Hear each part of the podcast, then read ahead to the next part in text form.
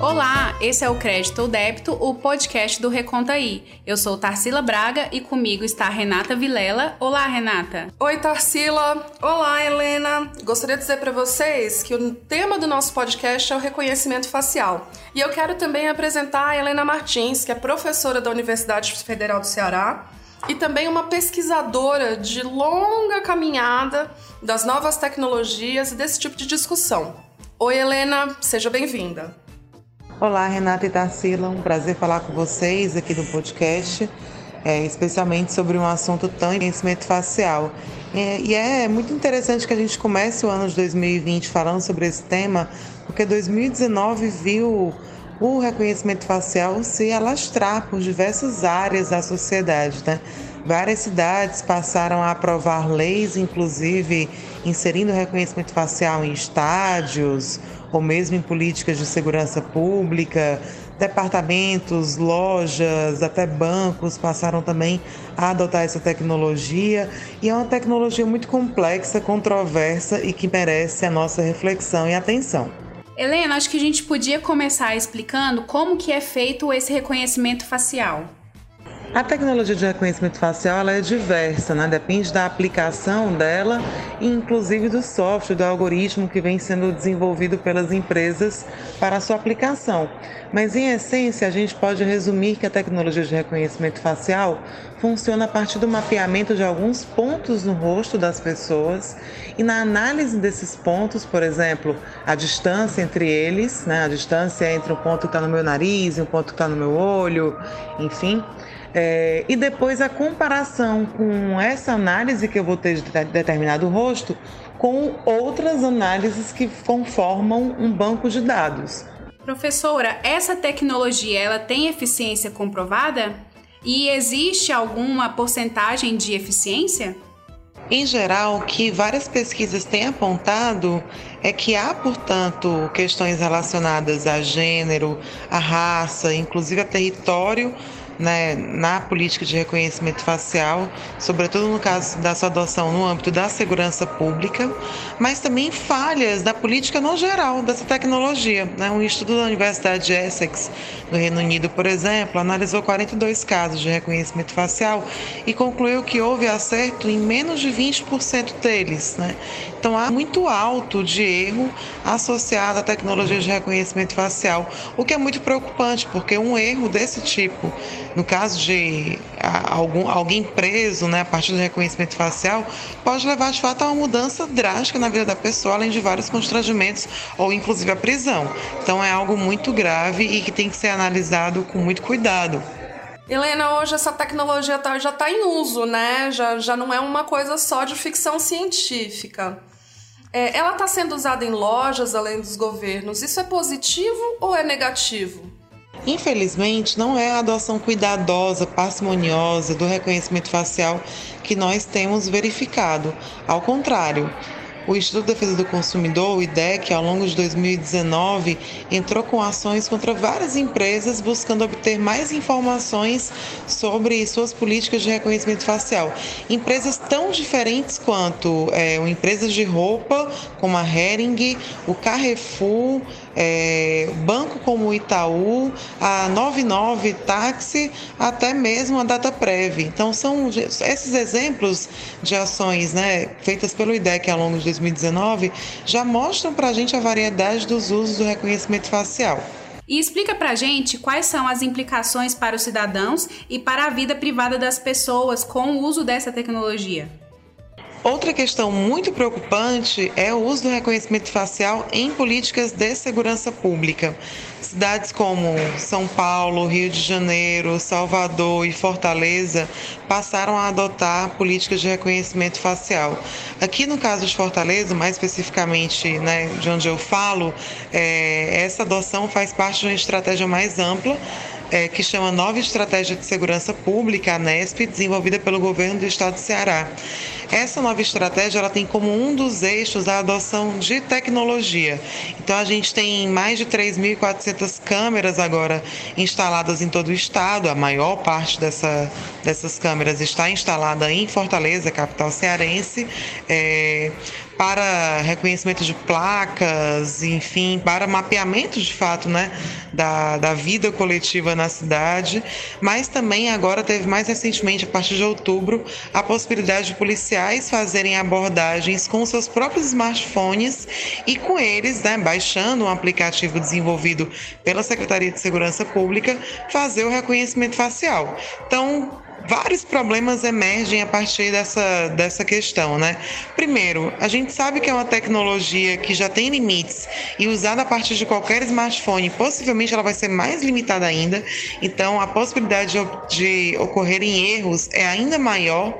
E mais, nós sabemos que a segurança pública em geral, ela já é desenvolvida a partir de, uma, de um ideário político que é essencialmente preconceituoso com determinadas classes e grupos sociais né?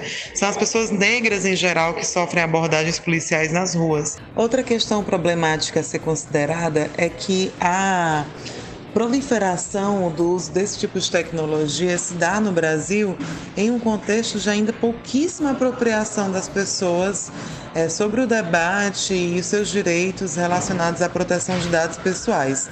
A própria Lei Geral de Proteção de Dados Pessoais, aprovada em 2018, só vai começar a valer de fato em agosto de 2020 então, por mais que a gente já tenha avançado um pouco, consolidado uma legislação que protege dados, né, em geral não há um conhecimento público sobre de fato, a importância da proteção da privacidade, de dados pessoais, inclusive dados tão sensíveis como os dados biométricos. É, além disso, quando a lei foi aprovada, ela perdeu um capítulo que tratava de segurança pública.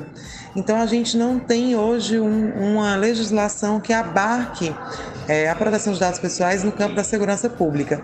É verdade que há uma previsão de que haja uma regulamentação posterior Inclusive, desde o fim do ano passado, foi montada uma comissão na Câmara dos Deputados com especialistas para desenvolverem um projeto, enfim, uma análise do que seria uma lei sobre proteção de dados no âmbito da segurança pública. É, e também é verdade que a Lei Geral de Proteção de Dados já prevê que a regulamentação sobre essa exceção né, mantenha o respeito aos princípios gerais da lei, como autodeterminação informativa, consentimento e etc. É, mas o fato é que nós não temos, portanto, uma proteção hoje dos dados pessoais dos cidadãos quando esses dados forem utilizados em política de segurança pública, como é o caso do reconhecimento facial. Então já tem aí um vácuo. Além desse vácuo, a gente tem uma falta de transparência dos governos na adoção dessa política preocupada com o acesso à informação, com a proteção de dados pessoais dos cidadãos e cidadãs. Ainda em outubro, quando foi anunciado né, que poderia haver abordagem policial é, com reconhecimento facial no Ceará, eu acionei o governo do estado por meio de um portal Ceará Transparente, que é baseado na Lei de Acesso à Informação, e solicitei então algumas informações sobre essa política. Entre as várias perguntas que eu fiz estavam: quantas identificações já foram feitas a partir do aplicativo Portal de Comando Avançado? Né, que é o aplicativo que tem sido utilizado para essa política. É, eu perguntei se as imagens que serão comparadas para reconhecimento facial serão capturadas por meio de quais dispositivos, qual era o percentual de erros e acertos nas identificações. Perguntei como é que os dados seriam armazenados, se eles seriam compartilhados com outros órgãos ou instituições públicas ou privadas, se esses dados poderiam ser acessados pelos próprios cidadãos, detentores deles, né? Eu quero saber o que, é que o governo do Ceará sabe sobre mim, como é que ele está me identificando, já que não há só reconhecimento facial, mas toda uma arquitetura baseada em tecnologia de produção de informações sobre os cidadãos. E infelizmente até hoje eu não obtive resposta do governo do estado de Ceará, né, que por vários meses já, inclusive, acabou infringindo a legislação que coloca que as respostas devem ser dadas em até 20 dias, prorrogáveis por mais 10 dias. E, bom, já tem vários meses e até agora não obtive essas respostas, o que mostra que, por um lado, há muita informação sendo produzida, por outro lado, há uma falta de transparência e de controle social dessas informações, que são informações cruciais sobre o nosso ser e estar em sociedade. Existe alguma implicação econômica para o uso dessas novas tecnologias? Qual é o mercado para essas novas tecnologias? E esse mercado vai crescer ou não? E o que a gente vê, infelizmente, é um, todo um mercado associado a essas tecnologias de vigilância sendo desenvolvido em todo o mundo. Né? Várias empresas hoje oferecem soluções, desde a Microsoft até empresas de telecomunicações e outras startups voltadas aí especificamente ao desenvolvimento de tecnologias é, nesse campo de segurança pública, ou melhor, nesse campo de vigilância. Né? Então é um mercado que cresce bastante, que vai estar associado às plataformas, plataformas digitais como o Facebook, que a gente sabe que é, controlam vários dados dos cidadãos e, portanto, tem uma base de dados muito interessante para ser utilizada para a gente fazer esse tipo de comparação. É, e, portanto, a gente tem uma sociedade hoje cada vez mais vulnerável ao crescimento dessa tendência à utilização de tecnologias de vigilância massiva. E para finalizar, Helena, você tem alguma consideração a mais para fazer para gente? Tudo isso mostra que a gente tem que analisar o desenvolvimento dessas tecnologias de vigilância, tendo em vista a transformação mais ampla da sociedade por conta das tecnologias da informação e da comunicação, particularmente da internet. É impossível hoje a gente pensar no mundo do trabalho, na economia, na sociabilidade, sem considerar todas essas transformações associadas aí ao universo digital, né? A uberização do trabalho, a mediação política das mídias, enfim.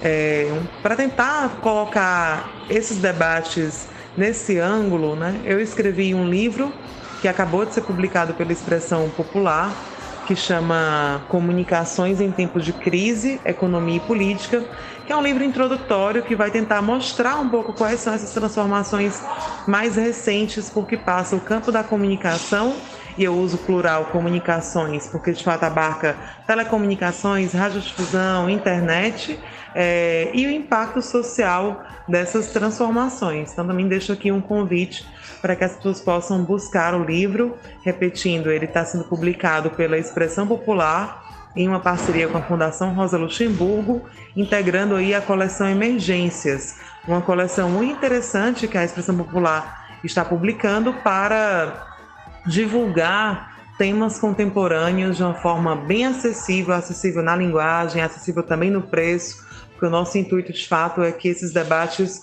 circulem, né, possam ser apropriados, feitos pela sociedade de uma forma geral.